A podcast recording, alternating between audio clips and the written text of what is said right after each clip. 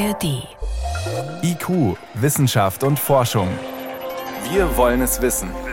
Ein Podcast von Bayern 2 in der ARD Audiothek. Wir brauchen große Mengen synthetischer Kraftstoffen. Wir brauchen sie für die PKWs, wir brauchen sie für die Seeschifffahrt, wir brauchen sie für schwere Nutzfahrzeuge. Ohne E-Fuels ist Klimaneutralität im Verkehr nicht denkbar. E-Fuels in Pkw, in Verbrennungsmotoren sind unsinnig und äh, teuer. Wir brauchen die E-Fuels für andere Verkehrsformen.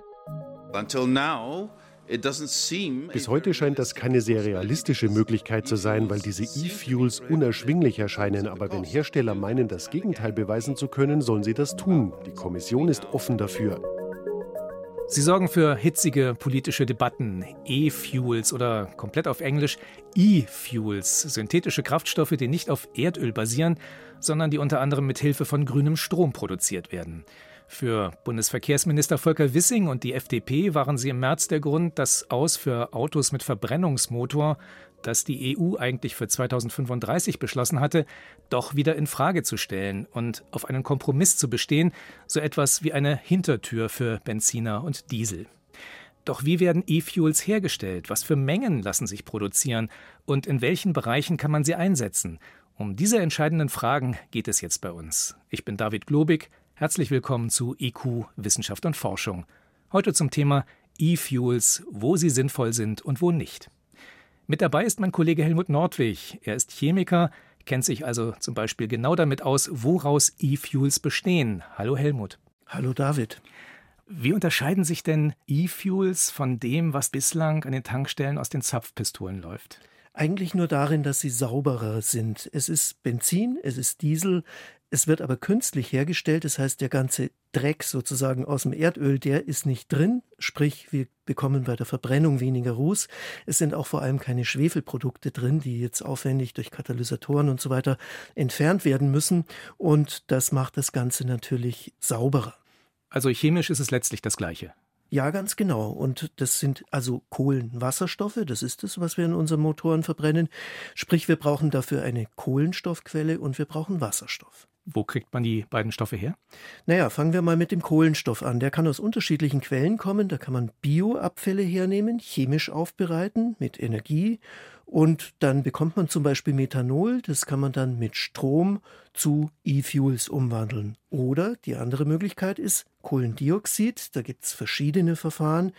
Wichtig ist hier Rohstoff Kohlendioxid und das kann man entweder aus der Luft holen oder da, wo eben viel davon vorkommt, zum Beispiel in Stahlwerken oder Zementwerken packe ich da einfach dann den Wasserstoff und CO2 zusammen und kriege dann automatisch am Schluss was raus, was so treibstoffähnlich ist? Nein, so läuft es leider nicht. Da sind komplizierte Reaktionen nötig und entsprechend auch Reaktoren, Stahlgefäße, so kann man sich das vorstellen. Aber letztlich passiert es so, dass die Ausgangsstoffe reinkommen, dann wird erhitzt, gekühlt, Druck aufgegeben, ein Katalysator kommt dazu und irgendwann fließt das Produkt ab. Und dieses Produkt, das ist eine Art Rohöl, das muss dann noch genauso verarbeitet werden wie Erdöl, indem man nämlich das in die einzelnen Bestandteile zerlegt. Zum Beispiel ungefähr 40 Prozent Benzin, der Rest ist Diesel, Kerosin und etwas, was man nicht brauchen kann. Also da ist nach wie vor eine Raffinerie sozusagen nötig. Wo gibt es denn entsprechende Anlagen, mit denen E-Fuels hergestellt werden? Die größte davon steht in Freiberg in Sachsen. Das schaut schon ziemlich so aus wie in einem Chemiewerk. Gerade letzte Woche sind 15.000 Liter Treibstoff feierlich an Unternehmen übergeben worden, die dieses E-Fuel jetzt testen. Und für diese Menge ist die Anlage vier Wochen gelaufen. Diese 15.000 Liter, das klingt toll. Aber wie gesagt, es werden ungefähr nur 40 Prozent Benzin daraus. Das heißt, es reicht dann im Endeffekt für ungefähr 100 Tankfüllungen. Bei dem, was du vorhin beschrieben hast, ziehe ich für mich schon mal raus, Einmal, wir sind in den Anfängen und ein ganz wichtiger Punkt ist, woher der Kohlenstoff im synthetischen Kraftstoff kommt. Es wird nach wie vor daran geforscht, zum Beispiel im niederbayerischen Straubing. Dort werden nämlich ebenfalls schon versuchsweise synthetische Kraftstoffe hergestellt. Und da war Christian Riedel für uns.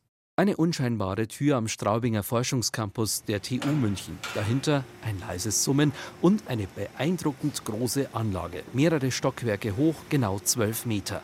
Ein für Laien undurchschaubares Gewirr an silbernen Rohrleitungen und bunten Kabeln, umgeben von einem Gerüst. eine Raffinerie, erklärt Professor Jakob Burger, der das Straubinger Verbundprojekt Synergy Fuels koordiniert. Eins, das die Herstellung synthetischer Biokraftstoffe effizienter macht. Wir können den Kohlenstoff vollständig aus Biomasse erzeugen. Das ist unsere Taktik hier. Und zwar aus Restbiomasse, also Grünschnitt und Strauchschnitt. Bisher ist es üblich, die eingesetzte Biomasse zum Teil zu verbrennen oder zu vergären, um die Energiedichte zu erhöhen. Dabei aber werde CO2 freigesetzt, erklärt Jakob Burger. Und was wir in Synergy Fuels machen, bei der Umwandlung zu den Kraftstoffen bringen wir zusätzlich elektrische Energie ein. Ja, das heißt, die Energie, die fehlt, die wir zur Erhöhung der Energiedichte brauchen, machen wir durch Boostern mit elektrischem Strom. Und damit kriegen wir am Ende mehr Kraftstoff hinten raus und haben keine CO2-Verluste. Der für den Prozess benötigte Strom stammt aus erneuerbaren Quellen. Bisher, erklärt Jakob Burger, sei man mit dem in der Biomasse enthaltenen Kohlenstoff zu sorglos umgegangen. Wenn wir kein Erdöl mehr haben, wenn wir wirklich davon wegkommen, dann müssen wir den Kohlenstoff sehr sorgfältig und sparsam einsetzen. Und dann können wir uns das einfach nicht mehr erlauben, dass wir zum Beispiel 50 Prozent des Kohlenstoffs aus der Biomasse einfach durch Vergärung oder Verbrennung dann in die Atmosphäre geben. Die Versuchsanlage in Straubing produziert Kraftstoff, der den derzeit geltenden Normen entspricht und jederzeit in aktuell laufenden Motoren verbrannt werden kann. Bis zu acht Tonnen pro Jahr. Was wir eigentlich in unserer Raffinerie machen, ist, wir kombinieren strombasierte Prozesse mit Bioprozessen, die es beide schon gibt. Nur wir kombinieren die auf eine Weise, dass es wirklich ein echter stofflicher Verbund ist. Man könnte jetzt fast schon parallel anfangen, das auch in die Industrie zu bringen. Bleibt die Frage, woher kommt die benötigte Biomasse? Zwar erhöhen die Straubinger Forscher mit ihrem Projekt Synergy Fuels die Energieausbeute drastisch, aber der Bedarf wird sehr groß sein, ebenso der Bedarf nach Strom aus regenerativen Quellen. Das stete, leise Summen der Versuchsraffinerie auf dem Straubinger Forschungscampus macht jedenfalls hörbar, die Technologie dafür funktioniert. Helmut, diese Anlage in Straubing, kennst du die auch? Nein, die kenne ich nicht, aber ich war vor kurzem in Karlsruhe, im Karlsruher Institut für Technologie. Dort gibt es eine Anlage in einem Container, da sind alle Teile drin, wird allerdings noch viel gebastelt. Schraubenschlüssel bestimmen dort das Bild und sie läuft auch die meiste Zeit nicht. Wenn sie mal läuft, soll sie 200 Liter pro Tag entstehen lassen. Ja, das ist ein kleiner Forschungsmaßstab und der Unterschied zu dieser Anlage in Straubing ist, dass hier Kohlendioxid als Rohstoff verwendet wird. Und das ist natürlich das andere Verfahren, das ich schon skizziert habe, was man da einsetzt. Also jetzt haben wir beide Möglichkeiten, einmal Biomasse, einmal CO2. Was wird die größere Rolle spielen? Das ist bis jetzt völlig offen. Es wird erforscht beides, was eben effizienter ist, was vielleicht weniger Energie braucht. Äh, klar ist, Biomasse steht nicht unbegrenzt zur Verfügung. Und äh, das ist ein Problem, denn man will natürlich keine Flächen hernehmen zum Anbau von Pflanzen, die dann letztendlich zu Treibstoffen werden sollen. Wir haben ja auch gehört vorhin, dass das Reststoffe sind, sowas wie Stroh, Grünschnitt und so weiter. Da gibt es eben nur begrenzte Mengen. Beim Kohlendioxid, das steht im Prinzip unbegrenzt zur Verfügung, aber es braucht eben bisher sehr viel Energie und ist sehr aufwendig rauszuholen aus der Atmosphäre. Wir haben auch CO2 dort, wo es relativ konzentriert anfällt, sagen wir in Zementwerken, in Stahlwerken. Auch da kann man es rausholen, braucht aber auch viel Energie und deswegen kann ich mir vorstellen, dass beides zukünftig eine Rolle spielen wird, die begrenzte Biomasse und das CO2, das wird wohl beides eine Rolle spielen. Ja, in Straubing ging es erst einmal um den Kohlenstoff, den man für synthetische Kraftstoffe braucht. Fehlt uns sozusagen noch die andere Hälfte für die Kohlenwasserstoffe, die in so einem Kraftstoff stecken.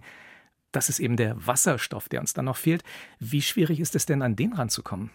Das geht aus Wasser mit der sogenannten Elektrolyse, also der elektrischen Zerlegung von Wasser, braucht viel Strom. Das Verfahren ist altbekannt, das äh, kriegt jeder in der Schule mal vorgeführt. Allerdings gibt es das bisher kaum im industriellen Maßstab. Das hat einen ganz einfachen Grund. Wasserstoff, den man chemisch aus Erdöl herstellt, der ist bisher deutlich billiger. Für grünen Wasserstoff, da wollen wir natürlich grünen regenerativ erzeugten Strom. Wie weit weg sind wir da noch von entsprechend großen Geräten? Sehr weit weg. Also es gibt Konzepte, es gibt auch viele Pläne, solche Elektrolyseure, so heißen die, zu bauen, aber das wird noch eine ziemliche Weile dauern, mindestens schätze ich acht bis zehn Jahre. Wenn wir die dann mal haben, was für Strommengen brauchen wir denn dann, um tatsächlich den Wasserstoff zu erzeugen, den wir benötigen? Das ist eine sehr große Menge Strom und da kommt dazu, dass der Wasserstoff natürlich auch für ganz andere Zwecke gebraucht wird in der Industrie. Die will ja auch grün werden. Die Stahlherstellung habe ich schon angesprochen. Das ist zum Beispiel so ein Bereich, wo man sehr viel grünen Wasserstoff auch braucht. Und die Haushalte werden unter Umständen Wasserstoff brauchen und viele andere Chemieindustrie. Also da ist gar nicht klar, wo dieser ganze Wasserstoff herkommen soll. Die Karlsruher übrigens setzen darauf, dass ein großer Windpark in der Nordsee entsteht, wo das Ganze hergestellt wird. Das könnte ein Konzept sein, aber das wird hinten und vorne nicht reichen. Also das heißt, wir brauchen extrem viel Strom und den haben wir ja eigentlich auch schon verplant für die nächsten Jahre, um Kohle, Öl und Gaskraftwerke zu ersetzen. Gut, was kann man machen? Man schaut sich um. Nordsee hast du schon genannt, wo denn vielleicht Ökostrom übrig bleibt, mit dem man aus Wasser Wasserstoff gewinnen kann. Aber eine große Hoffnung ist da Südamerika, wie unsere Korrespondentin Anne Herberg berichtet. Das Windrad dreht sich, Staub wirbelt auf, der Sportwagen springt an. Begeisterter Beifall für die technische Revolution am Ende der Welt. Im Dezember vergangenen Jahres startete im äußersten Süden Chiles Haru Oni, die erste Pilotanlage weltweit zur industriellen Herstellung grüner Kraftstoffe, sogenannter E-Fuels, Betrieben wird sie von Siemens Energy und dem Autobauer Porsche, die dafür Journalisten und Politiker in die patagonische Steppe einluden. Ein Meilenstein freute sich damals Diego Pardo, Energieminister der aktuellen chilenischen Regierung, die Nachhaltigkeit zum Programm erklärt hat. Für Chile und die Welt ist es ein Fenster in die Zukunft. Es zeigt, wie man den Benzintank eines herkömmlichen Autos nur mit der Kraft des Windes und eines Wassertanks füllen kann. Wir beweisen hier, wie Kraftstoffe nachhaltiger sein können. Tatsächlich könnten die Voraussetzungen in Patagonien nicht besser sein. 356 Tage im Jahr peitschen die Windböen über die karge Ebene und erreichen gern mal 90 Stundenkilometer. Per Elektrolyse wird zunächst Wasser in Sauerstoff und Wasserstoff gespalten. Anschließend wird CO2 aus der Luft gefiltert und mit dem Wasserstoff zu E-Fuels umgewandelt.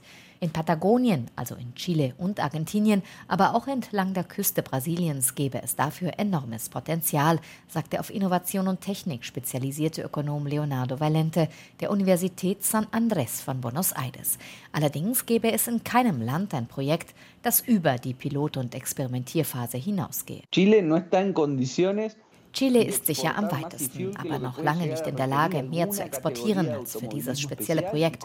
Außerdem braucht es bisher noch enorme Subventionen. Obwohl Porsche ja keine Kosten nennen wollte, gehen wir davon aus, dass der Benzinpreis, den sie uns berechneten, über 50 Euro pro Liter betrug. Das Pilotprojekt in Chile zeigt einzig, dass dies technologisch möglich ist.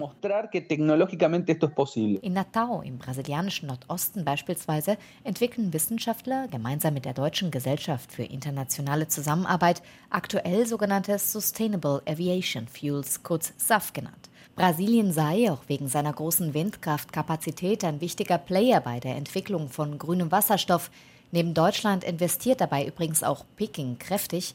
Das Interesse an E-Fuels allerdings sei eher verhalten, sagt Luis Orta, Experte für Energieeffizienz und Bioenergie und Berater der UN-Wirtschaftskommission für Lateinamerika und die Karibik. Die Kosten des Wasserstoffs bei der Herstellung von E-Fuels sind sehr hoch. Die Entwicklung wird noch Jahrzehnte dauern. Vielleicht lohnt es sich für bestimmte Länder, für Brasilien eher nicht. Im Süden Chiles, in Punta Arenas dagegen, setzen die Menschen auf E-Fuels. Denn neben dem Tourismus lebt die strukturschwache Region bisher vor allem vom Öl.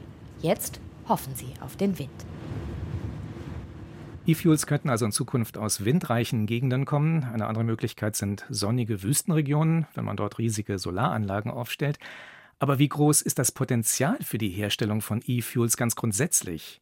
Darüber habe ich mit Professor Maximilian Fichtner gesprochen. Er ist Direktor des Helmholtz-Instituts Ulm für elektrochemische Energiespeicherung. Von ihm wollte ich wissen, ob denn die Produktion von synthetischen Kraftstoffen möglicherweise durch irgendwas begrenzt ist. Naja, es ist halt so, dass man für die Herstellung von E-Fuels eine Menge Energie braucht. Deshalb braucht man dann auch große Felder, in denen Energie geerntet wird. Wenn man das mit den Regionalregierungen alles äh, so geregelt bekommt, dann kann man da schon einige Flächen äh, sich vorstellen.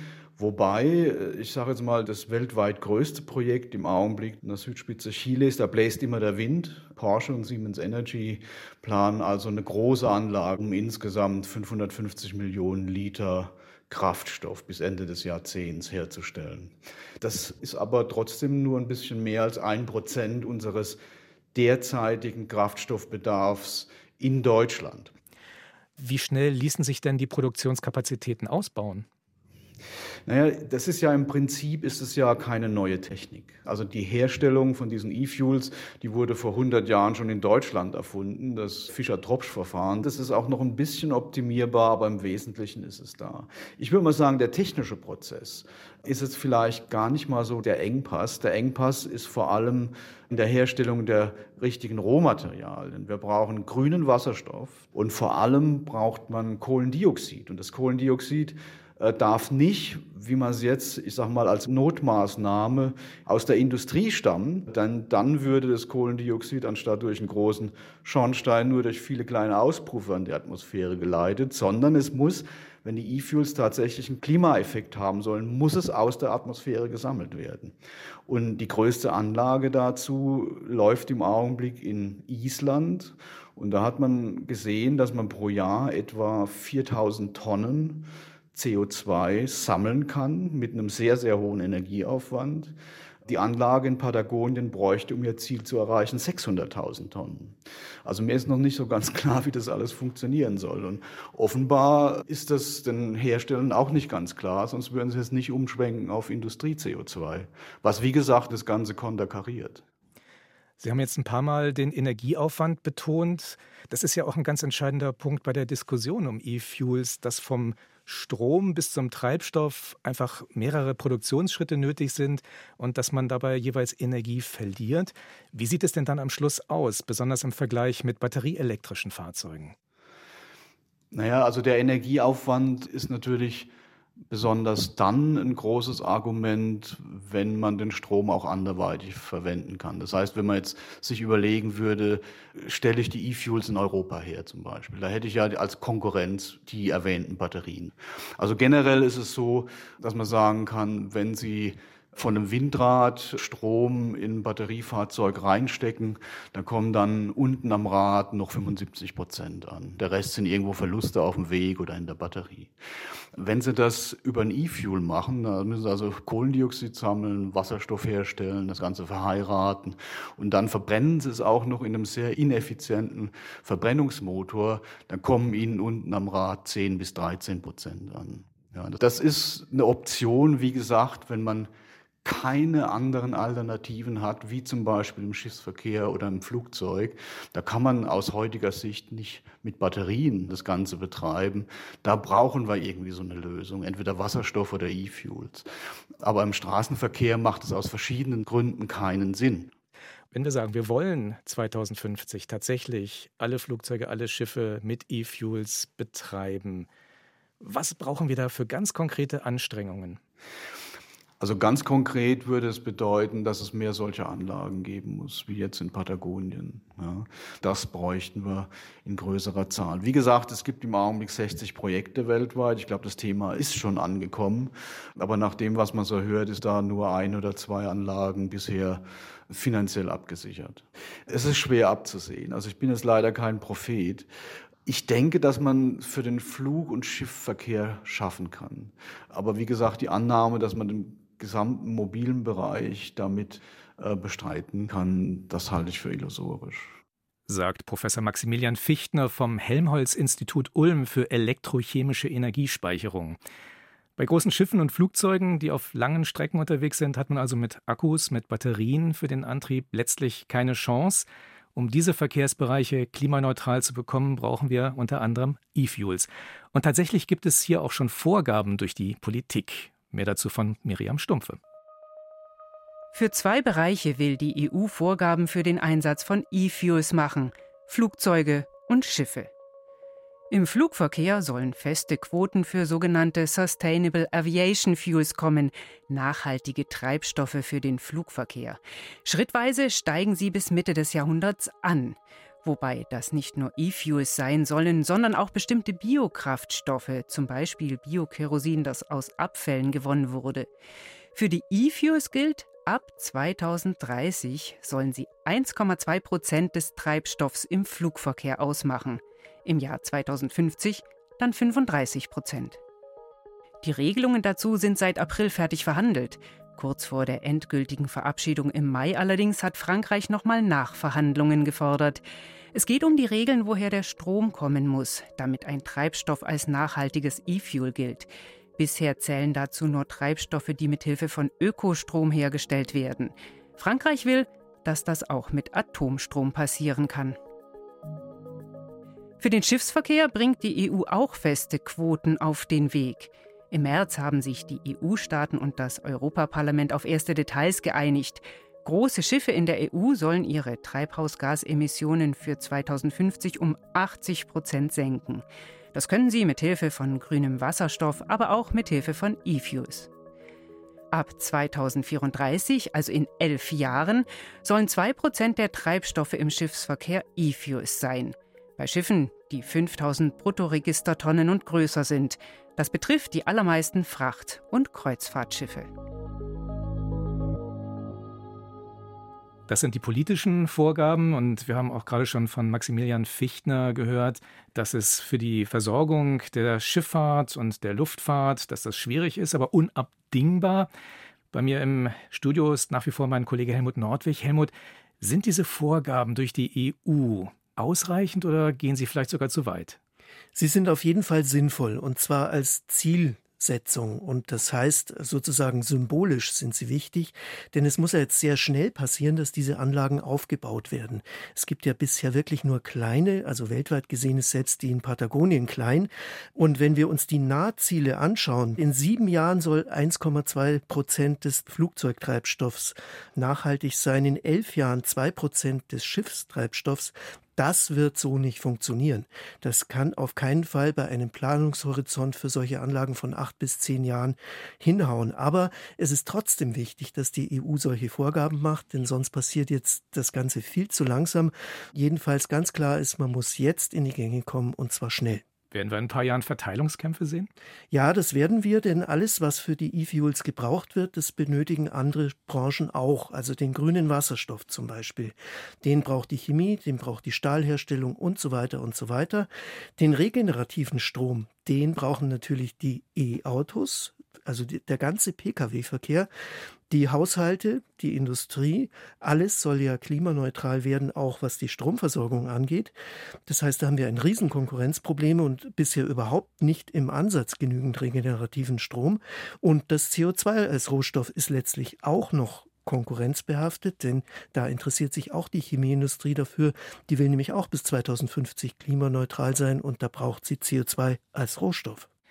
Die nächsten Jahre werden also ziemlich spannend werden. Was sind denn so die großen Herausforderungen, die wir jetzt tatsächlich angehen müssen? Vielleicht ein bisschen konkreter noch. Also erstens mal die Energie. Sehr viel Energie wird benötigt. Wir haben es gesehen, so viel kann zurzeit nicht als regenerativer Strom bereitgestellt werden.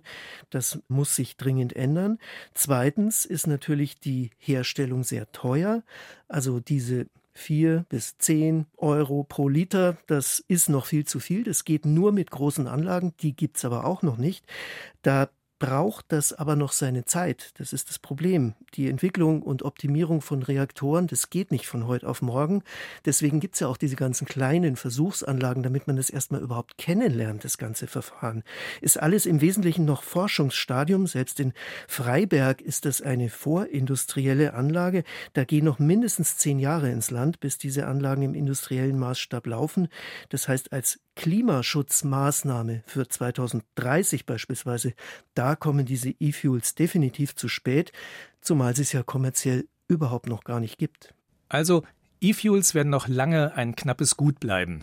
Aber sie sind eben ein wichtiger Baustein, um Schifffahrt und Luftverkehr klimaneutral zu machen.